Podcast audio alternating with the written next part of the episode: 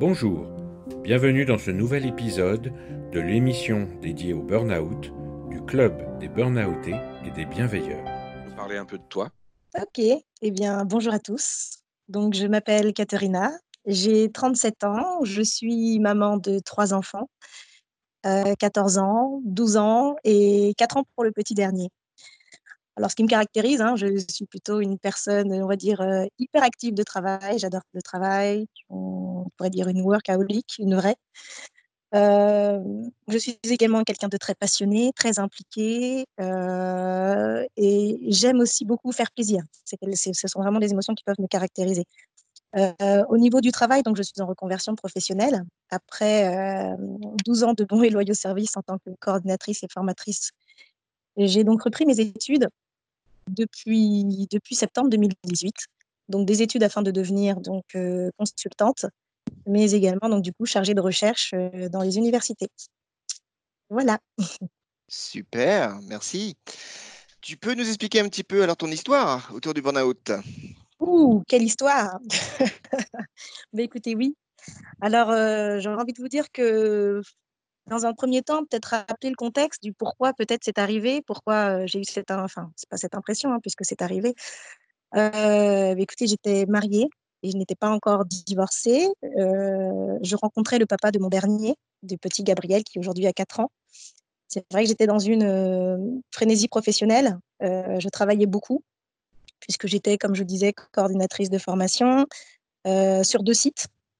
J'étais également professeure de danse et puis à côté de ça, je gérais également le déménagement et donc je gérais également donc mes, mes, deux enfants. Donc je dirais que tout a réellement basculé en fait avec l'accouchement de, de, Gabriel en mai 2016. Donc cet accouchement qui a fait naître, surgir pas mal d'émotions, mais également en fait qui a été supplanté, j'ai envie de dire, avec la surcharge professionnelle que je pouvais avoir donc vraiment l'accouchement de mon fils euh, a été très difficile puisque donc j'ai eu une césarienne qui a été déjà plutôt éprouvante. Euh, mais c'est vrai qu'en période d'examen, puisqu'on était euh, fin mai début juin, j'avais encore pas mal de dossiers à corriger. J'avais plus d'une soixantaine de dossiers. je vous laisse imaginer le nombre de copies. Et, quelques semaines après, j'avais un gros spectacle de danse de plus de 350 personnes à, à organiser et à mettre sur pied. Donc c'est vrai que c'était très, très, très compliqué parce qu'en plus au niveau du travail, il n'y avait pas forcément cette compréhension sur le fait que, bah, j'étais fragile puisque je venais d'accoucher, j'étais maman et qu'en plus, eh bien, ça faisait ressortir pas mal d'émotions Et que tu étais une vraie superwoman. Ouais et que je voulais et que je voulais dire oui à tout et que OK, je voulais rendre service aux gens, bref. Donc c'est vrai qu'on me sollicitait beaucoup et j'avais aussi cette volonté de ne pas décevoir, de de répondre par le oui, même si je me sentais très fatiguée. Donc il y avait ce spectacle de danse à organiser, Gabriel qui était tout bébé. Je devais également organiser la communion de ma, de ma fille euh, trois semaines après la sortie euh, de, la maternité. Donc ça faisait beaucoup, ça faisait beaucoup, beaucoup, beaucoup, beaucoup, beaucoup trop pour moi. Un jour, j'avais été, euh, j'avais rendez-vous justement avec avec la, avec ma sage-femme pour faire un point donc du coup sur sur l'évolution de Gabriel. Et c'est là, en fait, que vraiment, j'ai envie de dire que tout a été dit. À ce moment-là, elle a ressenti que Gabriel était vraiment trop maigre. J'en avais pas conscience, je ne peux pas expliquer pourquoi. Bah, je pense que justement, parce que j'étais peut-être partie dans tout ce que je devais organiser, tout ce que je devais finaliser. Et puis donc, j'avais déjà eu deux enfants auparavant, alors quel était le problème? Je sentais que l'allaitement se passait plutôt bien, que Gabriel tétait, il faisait des nuits correctes. Mais bon, pour autant, apparemment, ça n'allait pas. Donc, elle m'a proposé de le peser et c'est là qu'effectivement, on s'est rendu compte que Gabriel ne prenait pas de poids et que bien au contraire, il maigrissait énormément. Donc, on m'a proposé de, me reposer. On m'a demandé est-ce que, est que, vous seriez prête à vous reposer au vu de la situation. Et pour la première fois de ma vie, malgré encore tout ce que j'avais à gérer, bah, j'étais prête, entre guillemets, à renoncer à, à aller jusqu'au bout des choses et, j'étais prête à me reposer parce que clairement, je sentais que je n'en pouvais plus. J'étais vraiment trop fatiguée. Donc ce jour, on m'a, proposé de m'hospitaliser et d'hospitaliser également Gabriel. D'ailleurs, quand Gabriel est arrivé à l'hôpital, on a précisé que c'était la première fois qu'on voyait un bébé aussi dénutri, ce qui a été très très difficile pour moi, en tant que maman, de me dire que je n'avais rien vu venir.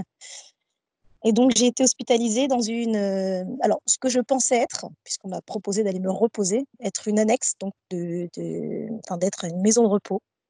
Donc, pour moi, je suis rentrée dans une maison de repos. Au fur et à mesure de mon cheminement dans cette maison de repos, ça a été euh, très compliqué, parce qu'en fait, on a voulu m'administrer des médicaments.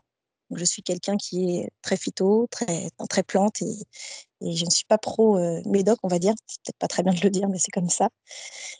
Et donc, euh, alors c'est vrai que je faisais semblant de, de prendre les médicaments. euh, et puis au fur et à mesure, on, on me donnait quelques permissions. Donc, euh, je me souviens que j'étais partie à un rendez-vous scolaire pour ma fille. Et puis, je prenais beaucoup de notes. En rentrant, je racontais que je m'intéressais beaucoup, que j'avais pris des notes. Et on me disait toujours que c'était pas normal, qu'il y avait quelque chose d'étrange, de bizarre. Et un jour, j'ai eu rendez-vous donc avec l'interne qui, s'occupait de moi. Et, euh, et en fait, elle a posé le mot, pour ma part, que je devais être euh, bipolaire. Et qu'au vu de la situation, Gabriel, qui était tout bébé, qui n'avait même pas un mois, euh, il serait très intéressant de, de, de, de me mettre dans un, dans un centre spécialisé en fait pour maman bipolaire et, et, et nourrisson. Et Kat, Oh, une petite, un une, petite ques- une petite question. Donc, à ce moment-là, en fait, tu n'étais pas dans une maison de repos. Ah bah à ce moment-là, j'ai au fur et à mesure compris que je n'étais pas dans une maison de repos, j'étais dans une annexe psychiatrique, mais enfermée avec euh, des gens qui me paraissaient, désolé l'expression, mais normaux. Je voyais pas, euh, pour moi, tout allait, tout allait bien. hein. Mais non, non, effectivement, euh, après tout prenait sens. Les médicaments, le fait de d'avoir des permissions pour sortir. Euh, effectivement, j'étais dans une annexe psychiatrique. ouais. Mm. Ce qui a été très difficile pour moi à vivre Bien et qui a commencé à me poser beaucoup, beaucoup de questions. C'est d'ailleurs à partir de là où je me suis dit, Oh, mais si je suis vraiment malade, ils veulent m'emmener euh, au Kremlin-Bicêtre, euh, dans un établissement spécialisé, et euh, bah, il va peut-être falloir que je m'en sorte en fait. Parce que si je suis vraiment malade, il faut que je trouve des solutions. Et comme je suis pas médoc, donc j'avais été voir un naturopathe. Et, euh, et ce fameux naturopathe donc euh, bah, m'a dit que je n'étais euh, absolument pas bipolaire et que, que j'étais en train de faire un burn-out. Ah oui, parce que ce que je n'ai pas précisé aussi, c'est que quand je suis arrivée donc, dans, dans cet établissement, mais c'est comme si en fait j'avais perdu, mon corps était, je suis tombée. Clairement, littéralement, c'était ça. C'est-à-dire que mon corps ne tenait plus, je n'étais, il m'était incapable de lever un bras, de lever une jambe. J'étais complètement devenue amorphe et je ne pouvais plus bouger. D'ac- D'accord. Donc, c'est- Mm. c'est en fait, c'est pas à l'hôpital qu'on t'a parlé de burn-out? Ah non, pas du tout. Ah non, non, pas du tout. L'hôpital ne m'a jamais parlé de burn-out. Pour eux, enfin d'ailleurs pour elle, puisque la seule personne réellement à qui j'avais affaire, c'était cette fameuse interne qui était, je pense, persuadée d'avoir trouvé son cas, le cas à Mhm. traiter et son cas de bipolarité euh, maman, maman bébé, je pense. Mais euh, non, on ne m'a absolument pas parlé de burn-out et vraiment d'une d'une pathologie euh, bien psychiatrique. D'accord. Et tu as été capable d'en parler autour de toi immédiatement ou pas du tout? Absolument pas, parce que ben, pour moi, euh, bipolaire, enfin, puis alors, comme j'adore chercher, j'adore m'intéresser, forcément, j'ai été fouiller un peu la chose, bipolaire. Oh, mais euh, j'ai vu que ça pouvait avoir des traitements à vie, que, euh, que c'était vraiment des phases up-down. Enfin, je voyais vraiment tout dans l'excès parce que bah, pour moi, j'étais enfermée dans un, dans un hôpital psychiatrique, là, finalement. Donc, non, non, non, il y avait vraiment une forme de honte qui s'était installée et non, je n'osais absolument pas en discuter autour de moi. Non, non, non, absolument pas. Mais par contre, je voulais vraiment m'en sortir en me disant qu'il était fortement probable finalement que je sois euh, bipolaire et malade. Mm. Ah oui, donc tu t'es même posé la question de savoir que tu- ils avaient peut-être raison. Ah oui, ah oui, oui, complètement. Oui, oui, oui, oui. Ah oui, oui, oui, oui. Oui. Mais d'ailleurs, euh, alors, j'en ai pas parlé à mes amis, mais euh, j'en avais parlé à mes parents, enfin à ma mère, parce que mon père, on va dire qu'il était quand même de la vieille école et je pense que ça aurait été très compliqué pour lui de parler de santé mentale. Mais ma mère, je lui ai dit effectivement, maman, je pense que je suis malade et si c'est le cas, il va falloir qu'on trouve des solutions pour Clara et Julien et Gabriel qui étaient euh, hospitalisés. Donc voilà, ouais, ça a été très très compliqué.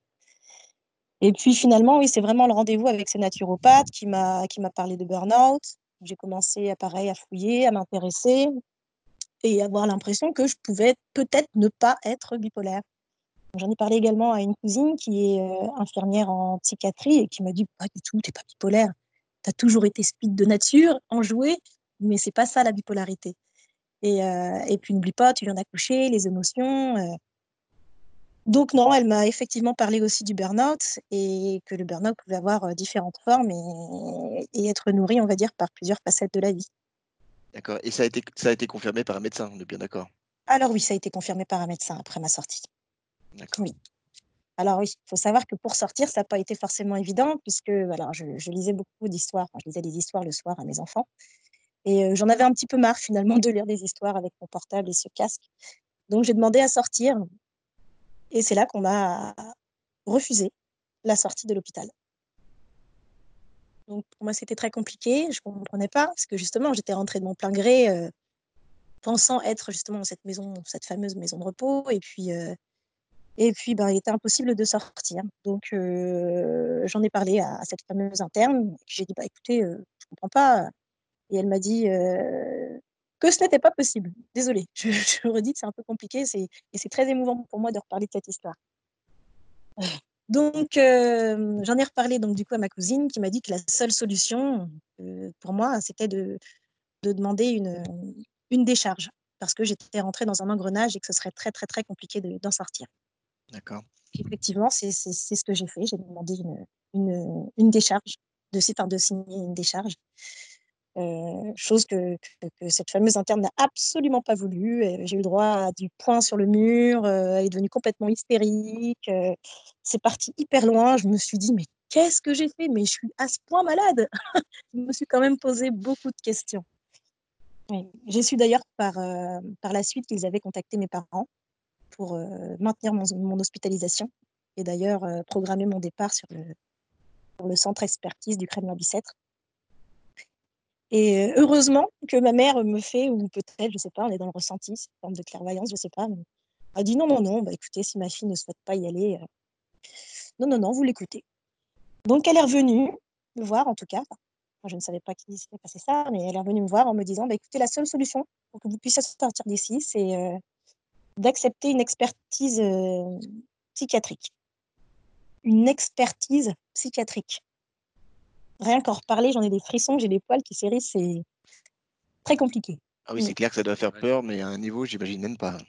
Oui, ben oui, parce que tu rentres simplement parce que tu penses que tu es, tu donnes beaucoup, euh, tu viens d'accoucher, tu es fatigué, tu adores tes enfants, enfin, tu aimes la vie et tu es juste fatigué, mais en fait, tu, tu, tu, risques de sortir, en fait, globalement, j'ai envie de dire, euh, enfermé dans une voiture, pas par tes propres moyens, et pour aller dans un centre euh, psychiatrique euh, de niveau plus, plus, plus, expertise, enfin, loin, de tes, loin des tiens. ouais, ouais, ouais, c'est quand même, ça fait quand même peur, tout ça. Et donc, effectivement, j'ai dû passer cette expertise psychiatrique avec beaucoup d'appréhension. pour le coup, là, j'ai contacté des personnes proche, très très proche, assez influente, parce que j'avais peur en fait de, ce qui pouvait se passer. Donc euh, l'attente était difficile, le lieu n'était pas forcément très accueillant et en plus faisait très peur. J'ai donc passé effectivement cette expertise psychiatrique devant une dizaine de médecins en blouse blanche qui m'épiaient, qui avaient euh, un gros dossier me concernant, dans lequel il y avait justement, entre guillemets, euh, ben, toutes les, toutes les correspondances qu'il pouvait y avoir entre les médecins durant euh, mon hospitalisation. Donc voilà. Et, finalement, eh bien, on m'a laissé sortir.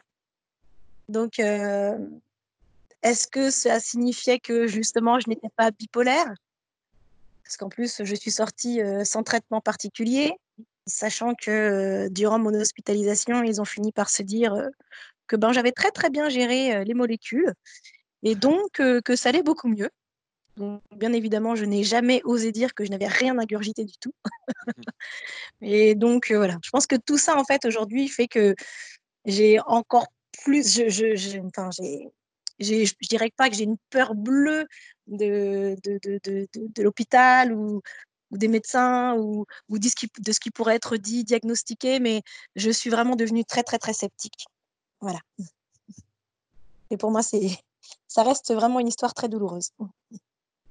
Alors, effectivement, le, le, le fait que tu, tu t'es laissé sortir a dû être pour toi une vraie délivrance. Ah oui, euh, oui clairement. Oui.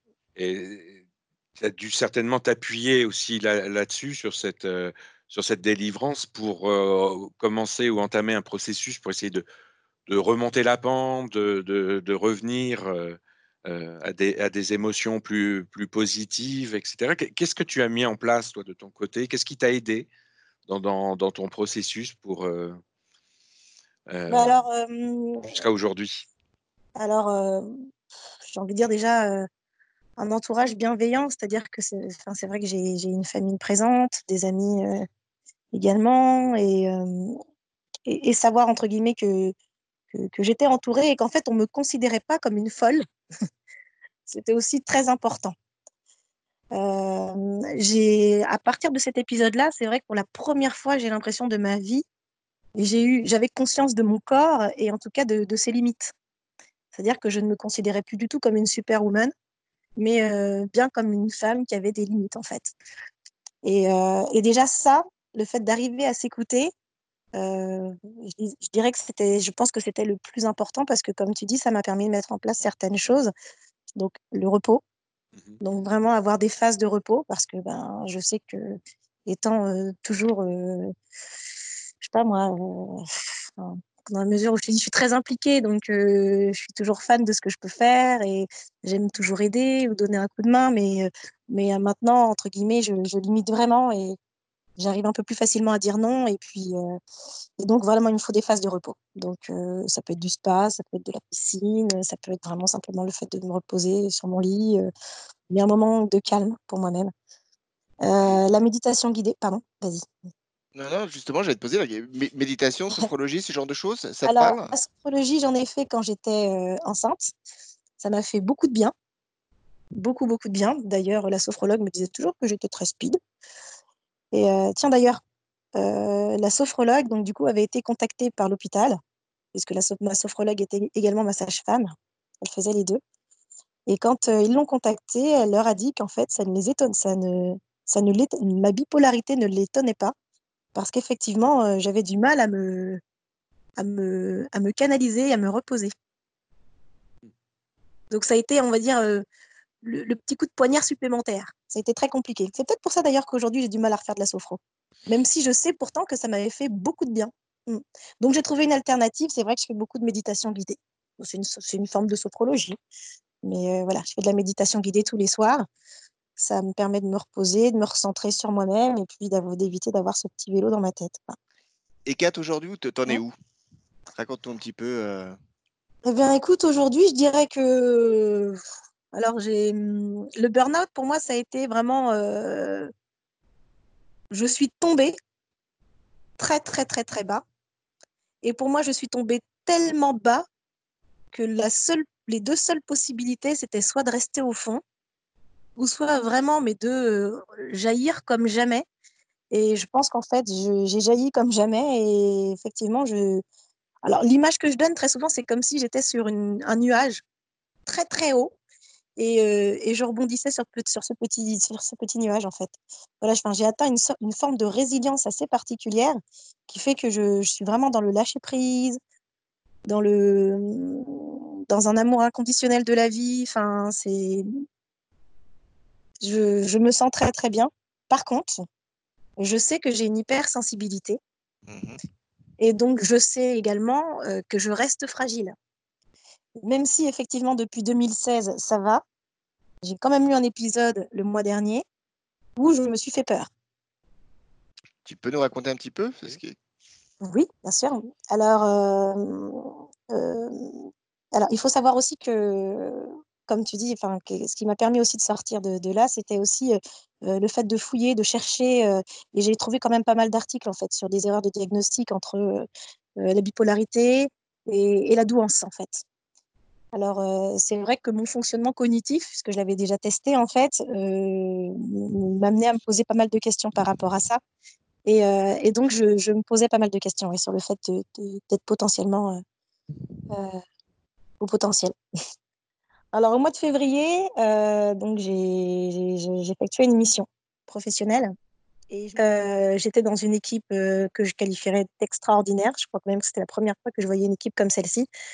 Mais c'est vrai que par contre, j'étais sous les directives d'une personne avec qui c'était assez compliqué.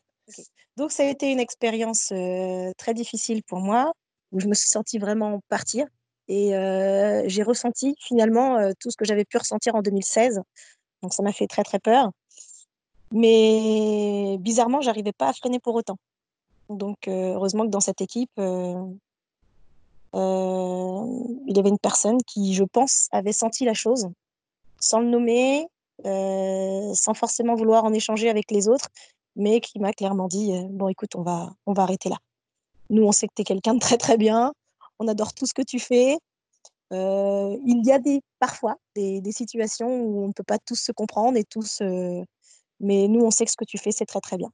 Donc elle m'a rassurée sur le fait que je ne partais pas en échec. Ça pour moi c'était très très très très très important. Et, et donc voilà, donc j'ai mis fin à la mission plutôt que prévu parce que je, je, ne voyais pas d'autre issue en fait. Et, et finalement, j'ai bien fait. Donc voilà. Est-ce qu'on peut dire que tu, justement, alors heureusement ou malheureusement, suite à ton expérience de burn-out il y a 4 ans, euh, tu as, ressorti, un, mécanisme de force qui t'a permis d'identifier que tu, allais repartir et que ces, petites, euh, ces petites étincelles dans ta tête t'ont dit attention, attention, attention, ça va pas, j'ai besoin d'aide, etc. Comment ça s'est déroulé dans ta tête? Bah, C'est exactement ça en fait. C'est-à-dire que tu sens qu'il y a quelque chose qui ne va pas, tu sais que c'est pas bon pour toi, tu ressens vraiment hein, hein, que c'est vraiment pas, pas bon pour toi en termes d'énergie ça paraît vraiment négatif. Et donc, tu ressens qu'il faut t'en éloigner. Voilà, c'est vrai que, ça je ne l'ai pas dit aussi, mais depuis ce burn-out, c'est vrai que j'ai tendance à m'éloigner de tout ce qui peut être toxique. Je ressens beaucoup les choses. Je suis une éponge énergétique, comme j'ai dit. Donc, euh, si c'est pas bon, si c'est si c'est néfaste, eh bien, je m'en éloigne. J'essaie de trouver une solution, hein, mais si je vois qu'il n'y a pas de solution, Maintenant, j'arrive à partir, alors qu'avant, j'aurais lutté coûte que coûte pour améliorer certainement la, situation. Et Kat, après cette discussion tous les trois, quel est ton ressenti? Comment te sens-tu maintenant? Waouh, c'est une belle question. Mais écoute, euh, je dirais, euh, en fait, c'est mitigé, c'est très paradoxal. Je suis, euh, je me sens un peu tremblante parce que, bah, parce que, parce que j'ai conscience finalement de ce que j'ai vécu que c'était pas une, que c'était, je pense même la période la plus difficile de ma vie. Euh, et en même temps, euh, comme une sorte de, enfin, je viens de souffler, ouais, soulagement. Ouais, je suis soulagée finalement aussi de d'évacuer ça, parce que un, ça me fait prendre conscience des choses, et puis euh, et puis deux, je me, ben, en fait, je me sens écoutée. je me sens écoutée et mais pas par, euh, pas par un psy, euh, pas par une personne qui serait vraiment dans la pathologie ou tu vois, euh, mais juste par des, par des personnes qui veulent juste entendre mon témoignage et qui peuvent se dire que, que c'est vrai ce que j'ai vécu, ce que c'est vrai et que ça peut vraiment arriver quoi en fait. Donc ouais, ça me fait du bien d'en avoir parlé parce que ben là ça me, ça me libère. Voilà, une sorte d'exutoire merci. Bah, écoute, merci à toi. tant mieux si ça t'a fait du bien. Euh, je pense que ça fera du bien à plein de personnes. Euh, en tout cas, un grand merci et puis à très vite. Bah, à très très vite les garçons. Et puis bah, encore merci. Merci beaucoup Catherine. Merci pour ce très très beau témoignage en tout cas. Bisous. Allez, au revoir, merci.